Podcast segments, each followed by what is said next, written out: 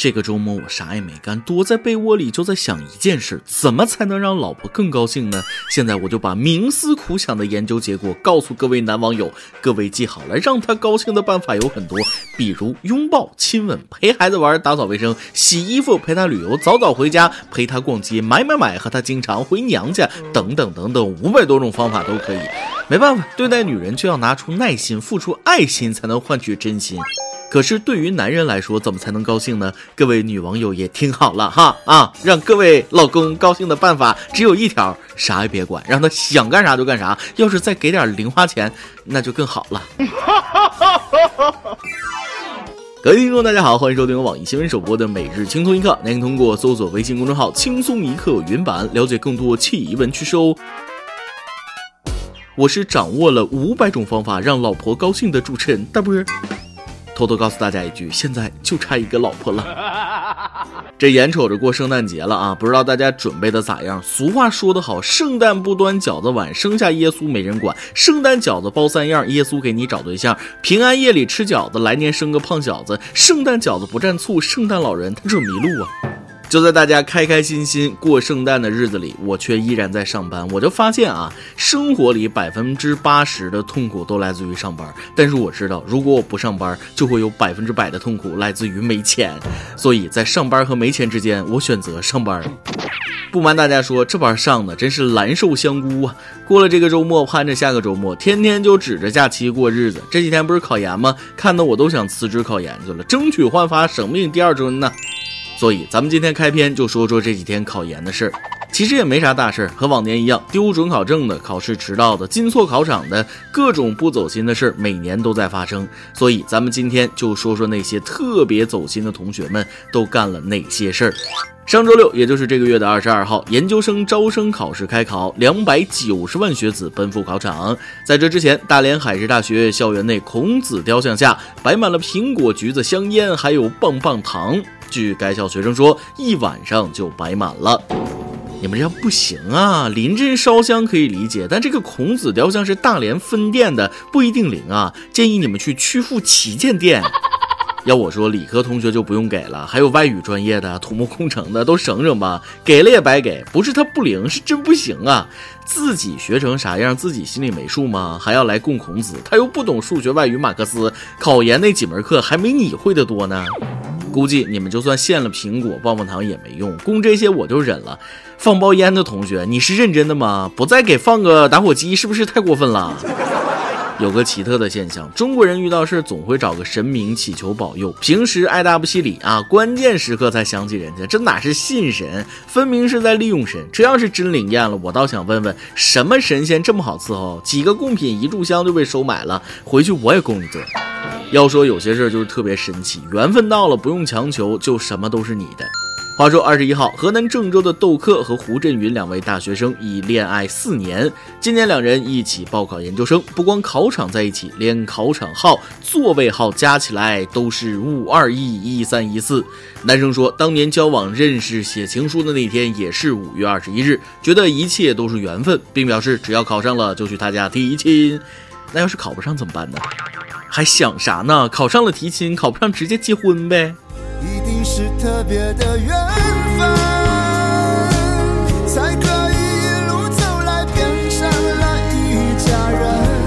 瞅着了吗？考场五二一，座位号是幺三幺四，这就是缘分天注定啊！你俩要再不天长地久，那都对不起这个座位号。祝福他们的同时，也恭喜五二零考场的十三号和十四号两位男嘉宾牵手成功，请带上这份祝福，离我们远点，考研都能吃着狗粮，这上哪说理去？说起考研啊，我觉得除了运气，更重要的是毅力。而今年有这样一个人引起了大家的关注，在浙江嘉兴学院考点，七十七岁高龄的邹维敏迎来了他人生中第六次研究生考试。二零零三年，六十三岁的他第一次高考，经历五年四次高考，成为一名专科生。二零一四年成功专科升本科，毕业后他又连续六年参加考研，为追求自己的梦想而不懈努力。据不靠谱小道消消息说，大爷走进考场的时候，其他考试都蒙圈了。怎么这次考试有四个监考老师呢？其实这对于我来说已经不是什么新闻了。几乎每年考研的时候，都会有一些大龄甚至超龄考生跃跃欲试。这样的新闻有很多。原本打算当条咸鱼的我，看到大叔大爷们这么拼，都会觉得很惭愧呀。其实很多事儿和考研一样，一旦动了念头不去做，终究是个遗憾。但我觉得只要有梦想，什么时候都不晚。所以咱们的每日一问来了：在人世间行走到现在，最让你遗憾的事儿是什么呢？说说你藏在心底最深处的秘密吧。咱们换个话题，正好赶上在年底给大家敲响警钟，对陌生电话一定要提高警惕啊！前些日子，衢州的张女士接到个电话，称她的快递丢了，要向其赔付八十元。对方把信息发来之后，张女士一看是自己的快递，便信以为真，于是，在退款链接上输入了银行卡和密码。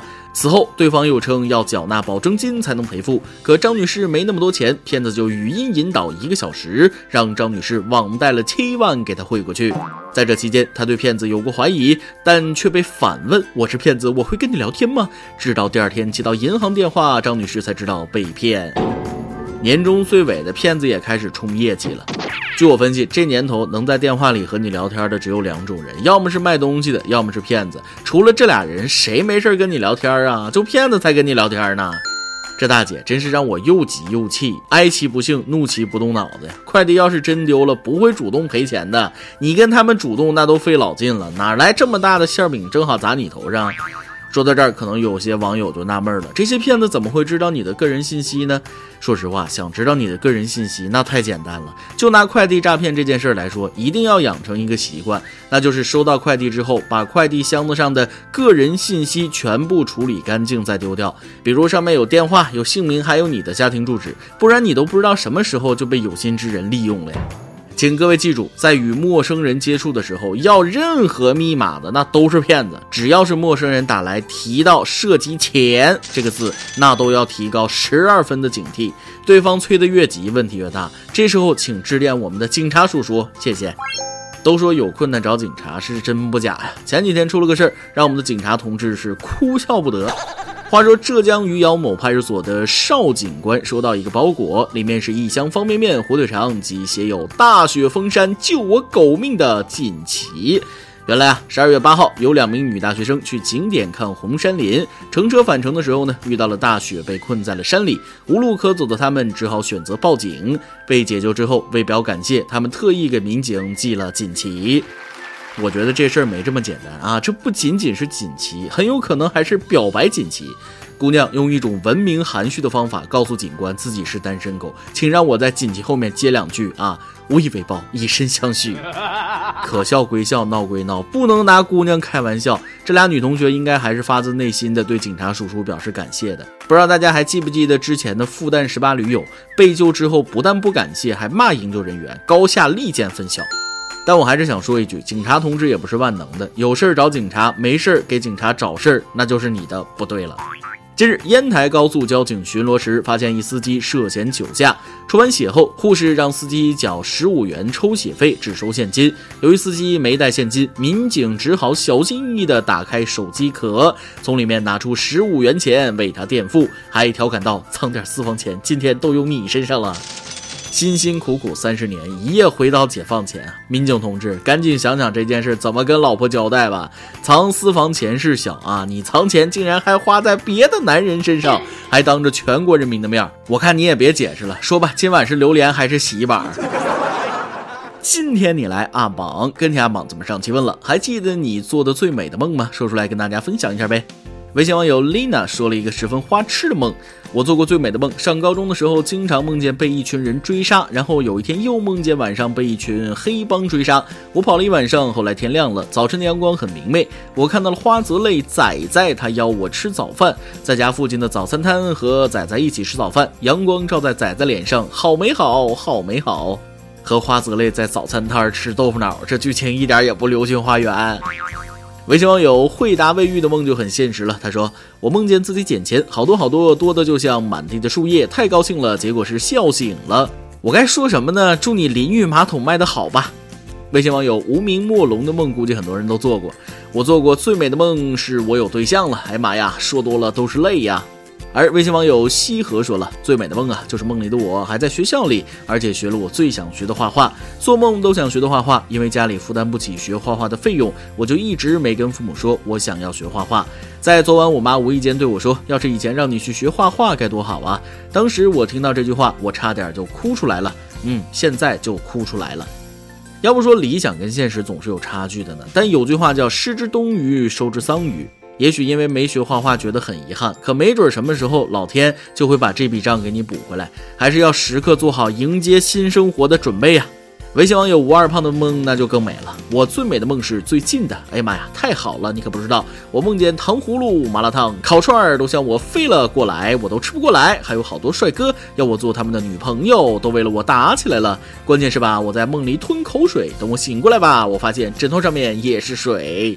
吃喝玩乐这几样你都占全了啊！快长点心吧。而微信网友广心的梦则是让人心疼。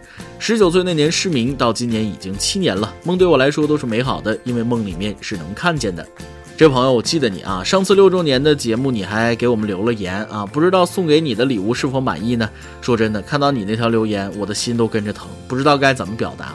衷心希望你未来的生活中，即便失去了色彩，但仍不失希望的光芒。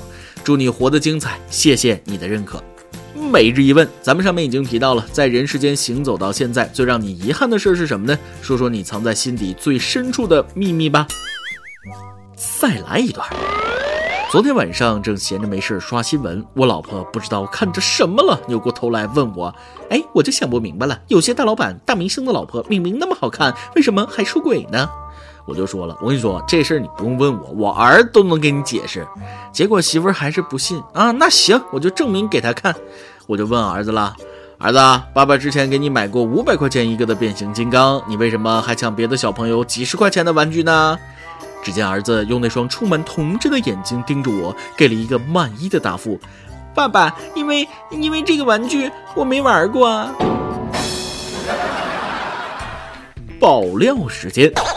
一位微信女网友跟我说了一件关于她男朋友的趣事。主持人，我想让你帮我问问各位听众，你们见过钢铁直男吗？要是没见过，我想把我对象牵出来让大家看看。就在昨天，我那个傻叉男朋友接我下班，下楼之后，我非常自然的把手插到他的兜里，让他牵着我的手。冬天嘛，大家说是不是很正常呢？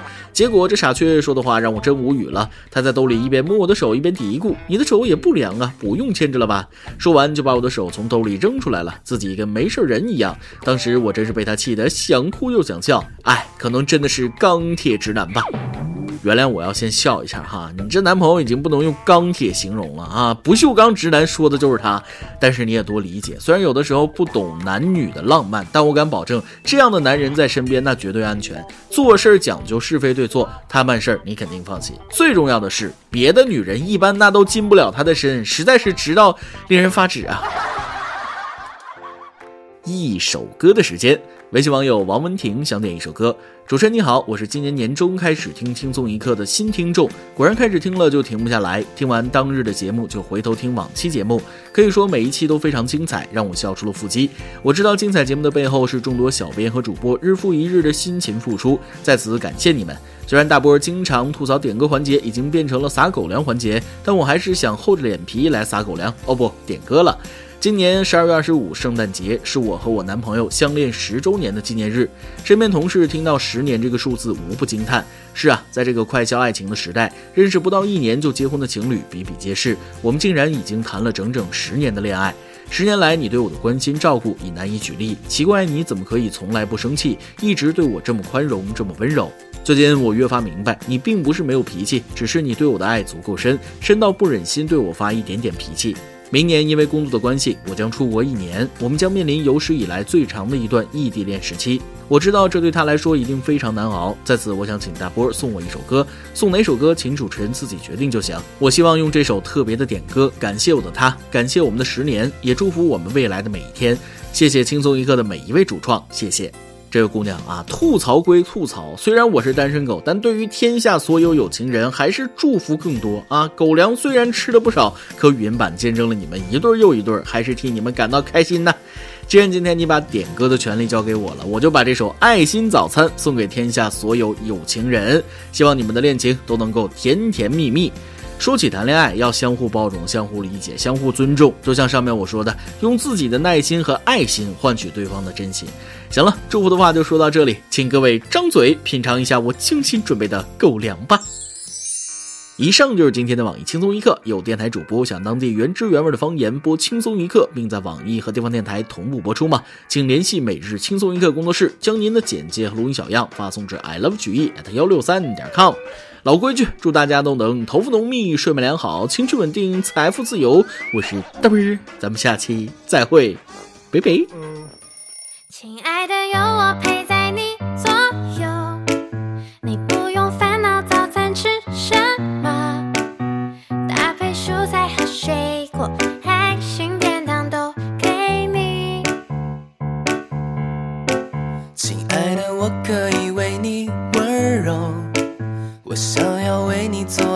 那么多，我是否及格？亲爱的，快告诉我。窗外